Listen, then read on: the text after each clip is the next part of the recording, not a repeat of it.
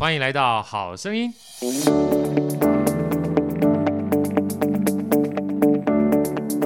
大家好，我是好序列好哥，欢迎来到好声音。在好哥身边呢，是我们美女主持人 Elsa，Elsa 跟大家问好。大家好，我是 Elsa。那今天呢，在我们这个好声音的这个访问的室里面呢，来了一对帅哥美女。好，先跟我们打一下招呼。好，来法线跟大家问好。嗨，大家好，我是法线。然后 Chloe 跟大家问好。嗨，大家好，我是 Chloe。啊，因为这两位年轻帅哥美女哦，真的我看起来跟学生味儿一样哈。但是他们没想到已经创业，嗯，法线应该算蛮蛮快十年了吧，对不对？二零一三到现在。呃，其实我算是二零一五一六加入这个团队啊，一五一六加入团队，但是我们团队算是二零一三开始做，所以将近整整十年了哈。对对对，我们先这个请这个法线来跟我们介绍一下哈，这一家算是也不能算是年轻，已经十年的时间，那非常特殊，跟知识或者跟咨询跟职涯相关的一个团队，来跟我们分享一下，现在叫 An Action 对不对？对，来跟我们分享一下当初的起心动念是什么样的一个机缘呢？会有这样的一个帮大家在职涯上面，不管是解惑也好，或是开拓也好的这样的一个团队，好吗？好，呃，我先说一下我们现在 An Action 在做什么，就是我们其实是一个教练品牌，然后就是透过一对一的教练帮大家去激发自我潜能，然后创造改变，然后开启他们一个持续进展的生活。然后其实是我们从二零一三年就开始做，然后我们是一开始是对人与人之间的交流感兴趣，怎么去。呃，沟通，然后创造他的机会，然后提升自我的品牌价值.这样子。然后一开始我们就想说，呃，人与人之间的最小单位，就是人的最小单位是一张名片。然后透过这个名片，我们可以认识彼此。对，一开始有时候碰面的话，第一个最简单就递一下名片嘛。对对对，在什么地方工作啊？工作内容是什么啊？对不对？哈，对。然后我们就想说，哎，那与其用资本的方式沟通。那我们如果把它做成一个线上平台，那这是不是更让这个更容易去交流？无远佛界，对不对？对对对，对。所以说那时候基本上一开始的话，这个名片是算是一个很重要的载体，对不对？对。那后来放到网络上是怎么样的一个做法呢？呃，就是我们就是每一个人都可以上去填写自己的基一些基本资料，你的工作啊，有点像是 LinkedIn 那样，哦，像领英一样。对对对。然后呃，后来我们遇到一个难关，就是。呃，这样其实这样的做法其实太无聊，而且有太多平台都在做这件事。啊，所以我们想说，那我们要怎么去得到更多大家的资讯，让大家愿意上来分享、上来交流、是。上来曝光自己？对。对，所以我们就从一个观点出发，就是哎，我们现在做的这一群人，他们比较偏向社会新鲜人，就是要出去认识社会，和大家打交道。那他们最关心的一件事就是找工作要怎么找，初入职场啊，对不对？哈哈。然后找工作的第一个敲门砖就是履历，对，要写好一份履历。所以我们就从履历下手，然后我们就建立一个算是履历的履历工具平平台啊，然后他们可以上来透过我们的引导去写出一份好的履历，写属于他自己能够展现他价值的履历，对不对？对对，然后我们后后来越做越发现，哎，其实这一块蛮有趣的，就是大家都不知道怎么写，因为学校其实也没有花很多心思去教你怎么写履历。哎，不是说没有花心思，我好像不记得学校教我们。要啥？你你有背？有吗？没有哎、欸，没有对不对？升学有那个叫什么自我简介的那一种，像什么现在可能有学习历程啊什么，对对对对对，但是以前对对对对，以前我们的年纪的时候，什么什么履历根本没有，没有欸、因为在我们现场还有好哥的学妹云如，云如你们之前有履历吗？你你点头摇头就好了。有有有有教你们学校教你们学履历吗？哦，同学之间对不对？但是我们从来没有这样的教材，也没有这样的教程，嗯、老师好像也不会叫你学履历，好像都是你开始。毕业之后自己找工作才在网站上面找嘛，或以前好跟的年代的话就买那个写履历大全，你知道吗？才会。哎呀，不好意思，一讲出去就年纪大，好像是这样，没错，对对对对，所以大家都不知道怎么写，是，所以我们就做这个平台，发现，哎，其实大家都有这个需求，都有这个痛点哈，对，都有这个痛点。然后，呃，我们平台又是免费的，就大家都可以用这样的工具去。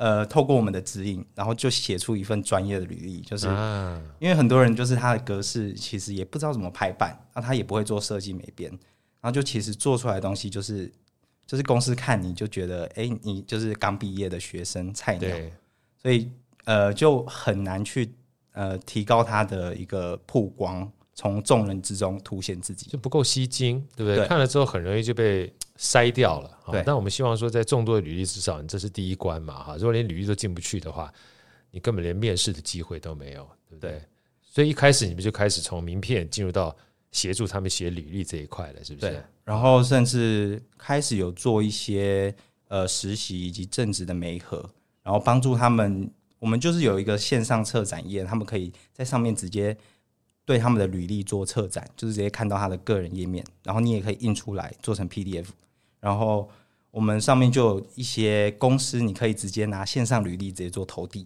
啊。对，那不太不是基本上有点像人力银行一样了吗？对，其实就偏向人力银行，但是我是免费的，你们是这么佛心这么佛心啊？而且我们。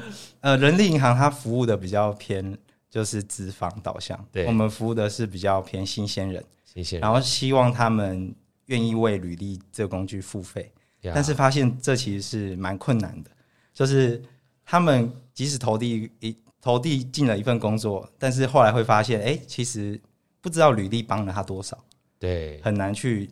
理解这件事的价值，去定义它的价值了，不知道是履历呢，还是面试呢，还是学历呢？搞不清楚，对不对？搞不清楚，对对，所以他付费就不太容易。那你们当初付费机制是什么样的方式去付费？是他一开始加入会员就要付费吗？还是说，就是一开始他可以先去免费使用这个平台，然后可以做出一个最基本版型的履历。啊、但是，呃，如果你要用进阶版型，有不同的。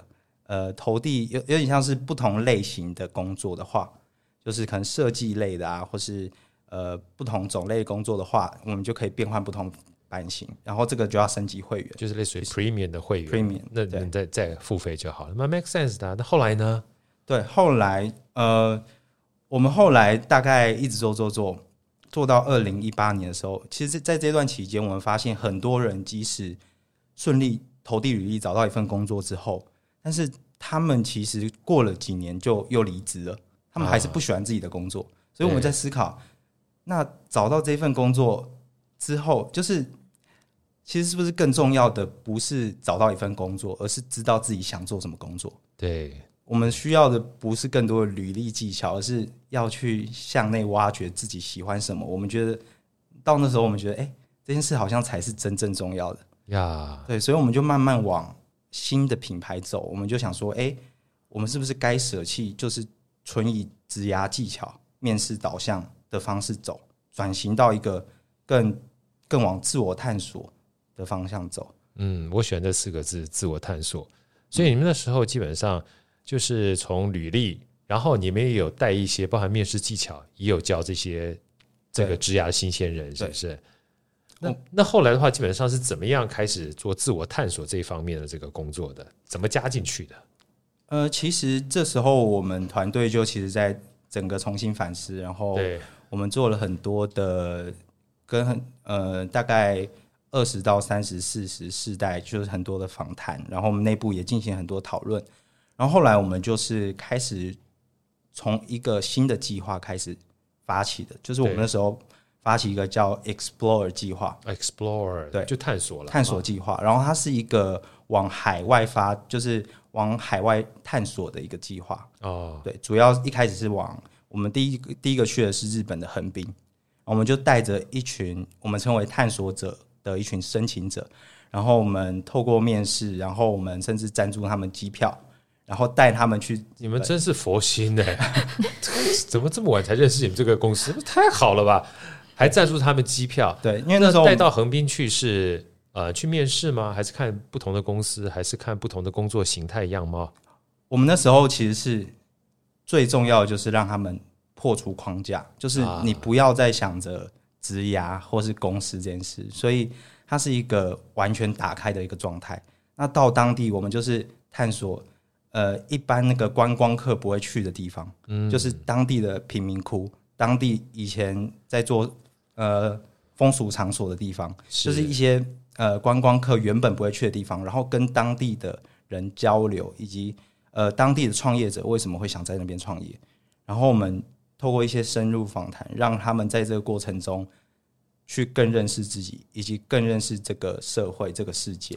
哇，你讲这个，让好哥一下就想到一本书，就是有一个非常著名的布洛克，他事实上是印度人，他写一本书叫《僧人心态》，嗯，就是那个和尚的僧人嘛，嗯，那他本来是论应该是伦敦财经大学的一个学生吧，那他有一次在伦敦看到自己的同学，然后也是印度人，然后他从 IIT，就美国有 MIT，大家知道麻省理工学院嘛，好，我简单讲一下 MIT 跟 IIT 的关系。就有一次美国人啊，这个笑话我也不知道真的还是假的。然后在 MIT 里面，有个美国人看到一个印度人说：“哎呀，你们印度人来看我们，哎呀，MIT 你好厉害啊！”然后那印度人跟他讲说：“嗯，有什么好厉害的？我是考不上 IIT 才来念 MIT 的，就是麻省理工学院，他另外印度理工学院，你知道？然后这个他的同学呢，就从印度理工学院念完之后再来念，好像伦敦财经大学还是念的硕士班。然后他就看到这个和尚之后。”他就跟和尚聊天，然后理解他的生活，理解他想法，觉得哇，这个和尚实在太有深度了。他就决定到印度去，这个当三年的和尚。那我讲这一段只是呼应刚才这个法线讲的。他后来写这僧人心，他有一句话很触动我。他说：“如果我没有认识和尚的话，我不知道和尚是一种职业。”他说：“如果我没有认识我同学是一个和尚的话，我不知道僧人呢，他可以这么有深度，他有不同的样貌。所以简单讲，结论是。”我们没有办法成为我们不知道的人，除非你开始知道啊！所以其实你刚刚在讲的过程当中，我就想说，我连横滨都没去过的，所以好，各个小问题反而想请教法现。那你们当初是怎么样会选择，比如说去贫民窟啊，或去选择日本这个地方？就是你们在自我探寻的过程当中，有没有一个想要他们去不同的地方的一开始的起心动念，怎么选择的？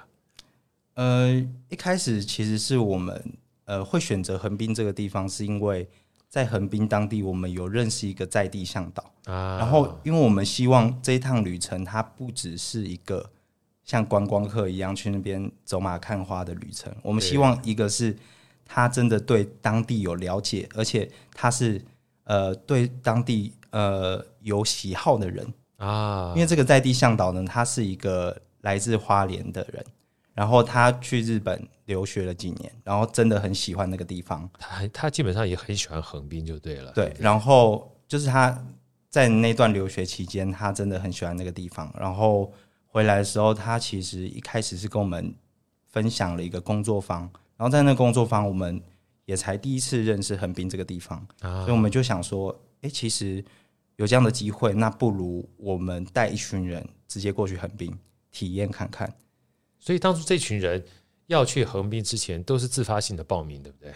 对，他他自己想去，想要去看，都是自己想要去的啊！太好了，我觉得这个东西才太重要了。我们刚刚才在聊，如果任何东西啊，基本上你的意愿很高，胃口很高啊，他基本上才会想吃，他才吸收的进去。要不然，我记得那时候我去圆桌上课的时候，有一段话，我觉得 影响很大。他说：“我们如果说是一个厌食症的人，就算有满汉全席摆在你面前，你也吃不下去，对不对？所以应该是要培养我们每一个小朋友或学生啊，成为一个喜欢学习又胃口很好的学生。这样基本上，你对于任何东西你才会有兴趣，你对于任何基本上新的事物才愿意放到自己的叫做生命中里面来。所以我觉得当初你们这个想法。”要是我的话，我也很喜欢。然后呢，我好想听后面的故事怎么样，怎么发展的？哦，就是我们去完横滨之后，然后呃，就是跟在在地人交流之后，然后我们请这些探索者呢，把当地的故事记录下来，然后我们做成一个线上策展的页面，把这些资讯带回台湾，让更多人有机会体验到那时候的旅程，然后拍成影片分享出去。然后除了这个横滨计划之后，又开启了十卷，呃，日本十卷，它是一个三一大地震海啸重灾区啊。然后呃，我们称十卷这趟旅程为重生之旅，因为他们呃被海啸侵袭，全部东西都毁灭之后，那我们去看他们怎么重生的，他们怎么呃从这个一无所有的时的状态，重新回到一个很创新的一个城市。然后我们甚至把这一本十卷，就是应该说把这趟十卷旅程做成一本杂志，然后我们有上架到成品，然后博客来等等去贩卖。然后这个故就是叫可是就就叫十卷吗？那名字叫 Explore 十卷，Explore 十卷，Explore 十卷，这样。OK，对。所以这哦，好哥，这么请教一下？当你们那时候去横滨跟十卷，大概有多少 Explorer 在里面去去拜访的时候？呃，一趟大概五到八位左右啊，就是如果探索者的话，所以可以很深度的旅游，可以很深度的探索，然后每一个人把他的心得汇整起来，就变成你们后来这个出版的对主要的产出，对不对？对，而且他们访谈的对象其实我们都不会限制，我们就希望他们是真心自己想做的，自己想访谈的对象，自己想接触的故事，对，然后有当地的在地向导带着他们去探索。哇，然后这两件事情之后呢，它这个内容就变成是我们团队里面很重要的一个活动了吗？呃，其实从这两这两个旅程之后，我们就算是。创办了 N Action 这个品牌，来跟大家讲一下 N Action，呃，再分享一下这两哪两个字好不好？好，an Action，我其实可以解释一下这个品牌的名称，对，然后是 And 加 Action，然后 Action 大家都知道就是行动，行动，对，就是我们其实这个品牌很鼓励大家去踏出行动，去尝试。那 And 之前叫不是 Action 之前是，And 它其实是停顿的意思，就是行动前的停顿呀。那、uh, 我们认为。你有沉淀，以及你有行动，这两件事都是很重要的。你不是一直往前冲，拼命的往前奔跑追逐，你有时候也是需要沉下、沉淀自己的心，然后你才知道自己要往哪个方向走。对，真的好棒哦！我觉得这两个词放在一块太好了。沉淀这件事情就停一下，停一下，不要急着往前冲，对不对？对，停一下，认真思考一下，你再往前走的想法或意图是什么时候再去行动。对，要不然通常的话，我们就变成是我们叫小圈圈，老鼠的小圈圈叫什么？那个呃，滚轮，滚轮，就是原度一天一天到晚忙得跟鬼一样，但是事实上都在原地打转。有时候停下来发现，嗯，好像应该跳出那个滚轮比较好一点，说不定可以跳出去了。OK，所以 And Action 就是因为这两个活动之后，才开始定义变成你们的品牌名称吗？对，就是我们那时候发现，哎、其实像这样的旅程。它让我们有机会停止我们一直想要追逐的那些工作。我们原本可能认为，哦，我一定要功成名就啊，或是我一定要追逐某个方向有所成就，我才愿意停下来。但是我们有这样旅程，算是一个 gap year，它让我们有机会沉淀下来。我们才发现，哎，其实生活中是有更多可能性存在的，是有不同的职业存在，是有可能成为僧人，是有可能成为不同的角色的。所以我们才有机会去，嗯、呃，找到自己真正喜欢什么，然后再踏出行动。怎么会这么有智慧啊？尤其你刚刚讲的那句话，好哥好有感触。其实人除了别人跟你讲说要努力工作之外，其实我们是有非常多可能性的。那好哥想请问，在这做两个活动之前，你们这个团队是怎么样 come out 这样的一个 idea？有没有一些？属于你的 workshop 或什么样的方式，让大家知道说，因为我们都很习惯用一个导航、自动导航的模式去生活嘛，对不对？其实要跳出来，不管到横滨也好，或做各种不同、跟自己生活不一样的东西好，其实这些人其实也也不容易。那再加上有你们这样子帮这些人就定一个 explorer 的这样的角色，其实也不容易。那这些人原来基本上他们的工作是 end 吗？是停顿吗？还是说还是一个学生时代，正要找工作他就出去了？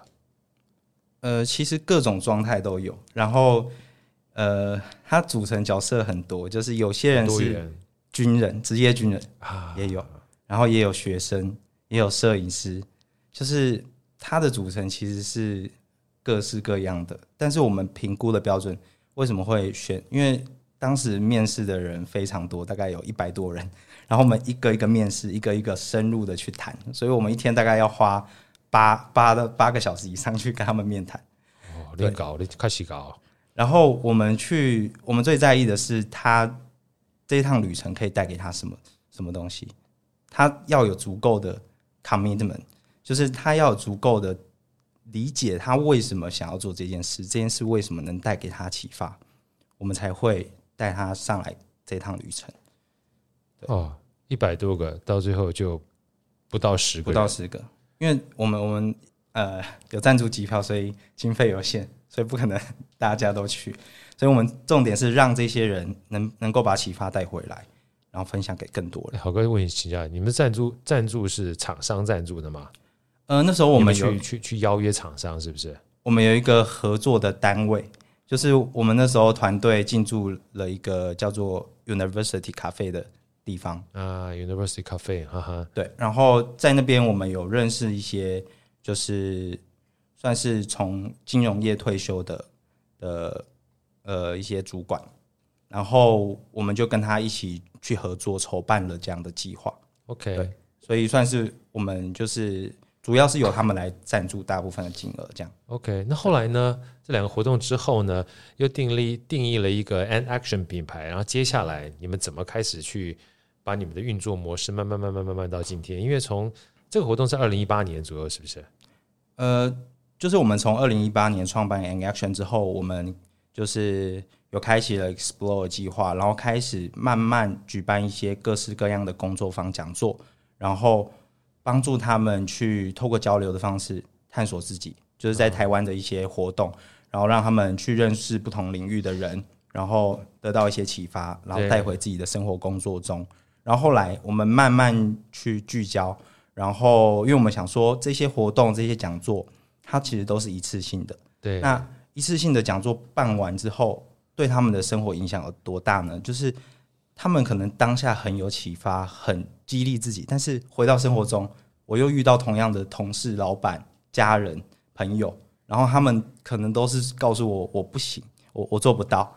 那这样的话，他还是回到原本的状态。所以我们后来觉得不行，一定要做长期的服务，所以我们慢慢聚焦到教练服务。教练，对，因为我们在过程中跟很多人都会有一些对话，然后帮助他们去。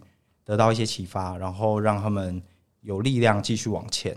然后，因为国外有一套成熟成熟的教练体系，对，然后我们就把这两个做结合，变成我们现在的教练服务。所以你们等于是把国外的专业教练的训练模式带进来之后，变成你们公司很重要的一个呃传递价值的方式，是这么说吗？对。然后我们现在这就是我们现在主要在做的事，就是一对一的教练服务。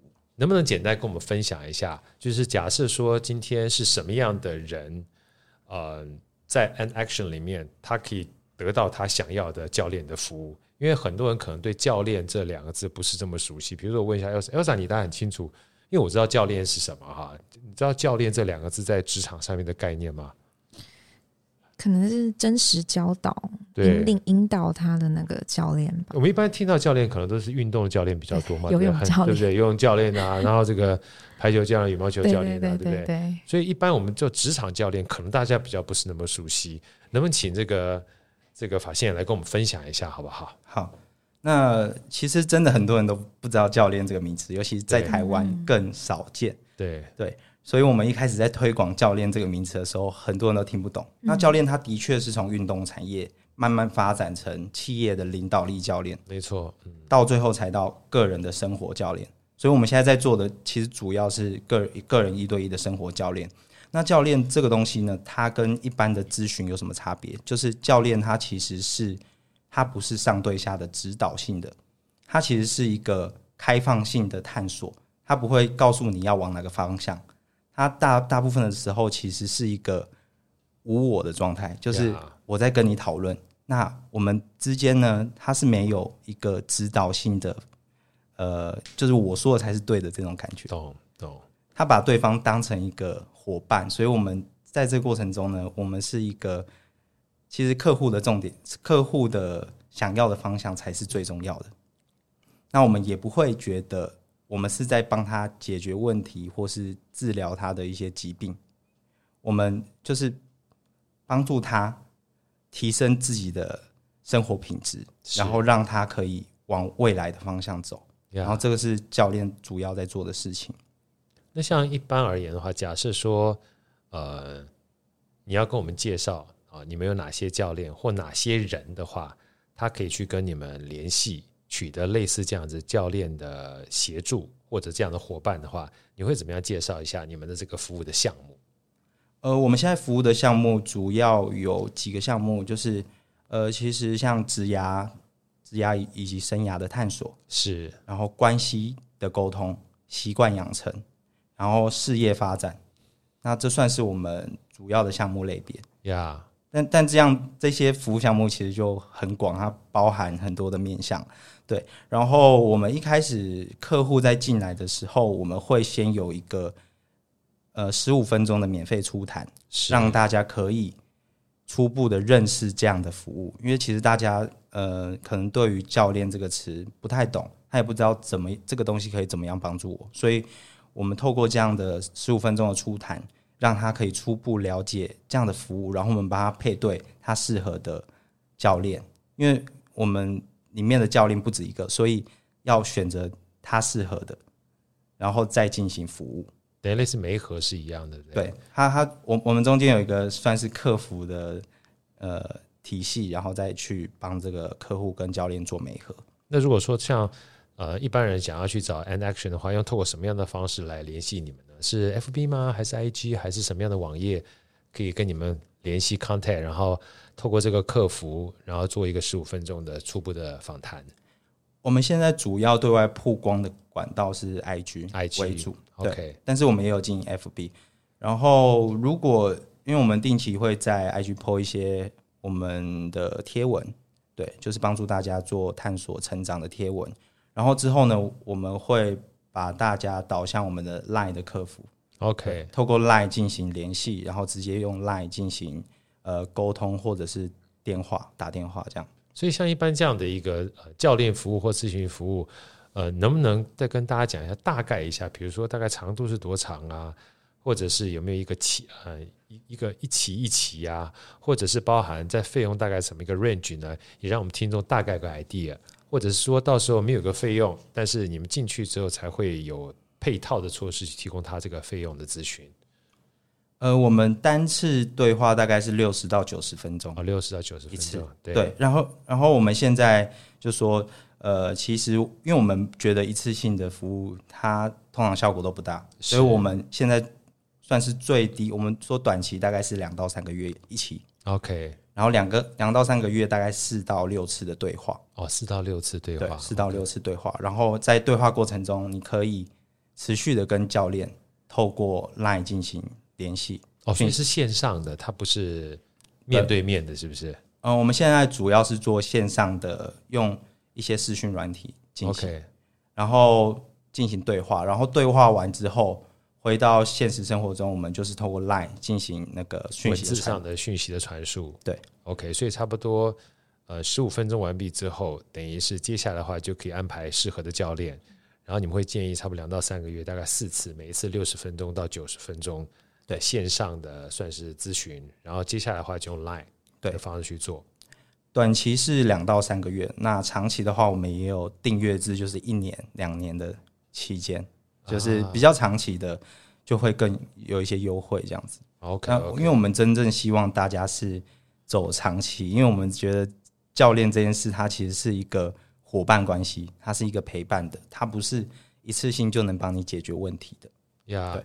那像这些教练的话，他本身是专业透过认证的教练吗？还是说基本上你们有的是从国外基本上跟他们合作的？是什么样？教练的资源来自于什么地方？呃，教练资源我们现在主要有在做培训，教练培训是，是由我们自己来培训，因为我们自己有有去考一些证照，像 SCPC 还有 ICF 证照，然后然后考完之后，由我们的核心团队再培训新的教练.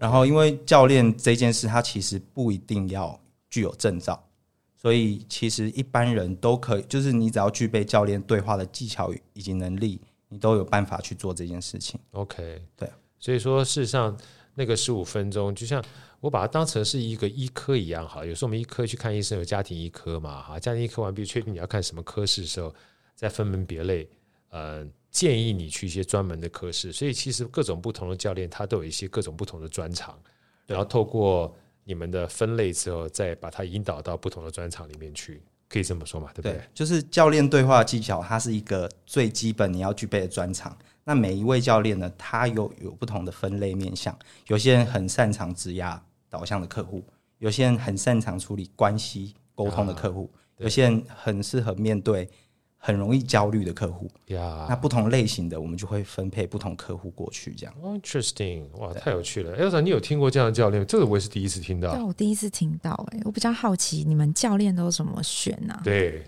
教练都怎么选？我们一开始会透过一个，就是我们现在其实有在招募。就是透过一个初阶的教练课程，嗯，然后初初阶教练课程，我们会在过程中告诉你教练需要具备哪些技巧，然后在课程中我们会有实战演练，你就可以跟学员彼此之间进行对谈，甚至可以出去试着去服务你身边的人，然后这样尝试之后，我们会发呃第一个初阶的证书，就是参与参与的证书，然后之后我们会进入进阶。进阶教练的培训，然后进阶教练培训也是会，他会更密集的进行跟客户的实战演练，让你在过程中培养这个教教练的技能之后，然后最后我们才会去跟这个人签约，而且我们会依据他跟我们品牌的适合程度，因为我们品牌有一定的调性，就是呃，在要求上我们会希望这个教练是足够真诚，他可以很快的跟对方建立信任。这这个其实是我们还蛮看重的，就是可能其他教练品牌不见得会以这个为标准，但是在我们团队，我们很重视真诚这件事。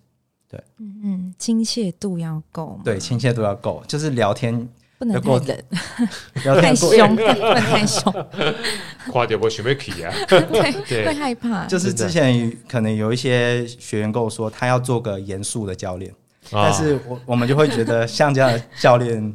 风格可能是比较适合其他单位，那、嗯、我们就是比较希望过程中是很开心，就是像朋友聊天这样子。对，那现在我们都有多少教练？现在大概大概五位，然后有持续在培训新的教练这样。哦，太好了。那像如果说接下来的话，如果到时候发现方便的话，能不能把你们相关的这些咨询的资讯啊，也可以提供给我们好声音？说不定我们有很多这个线上的朋友的话，也有这样的一个需求。好，好不好？好，今天非常开心呢、啊。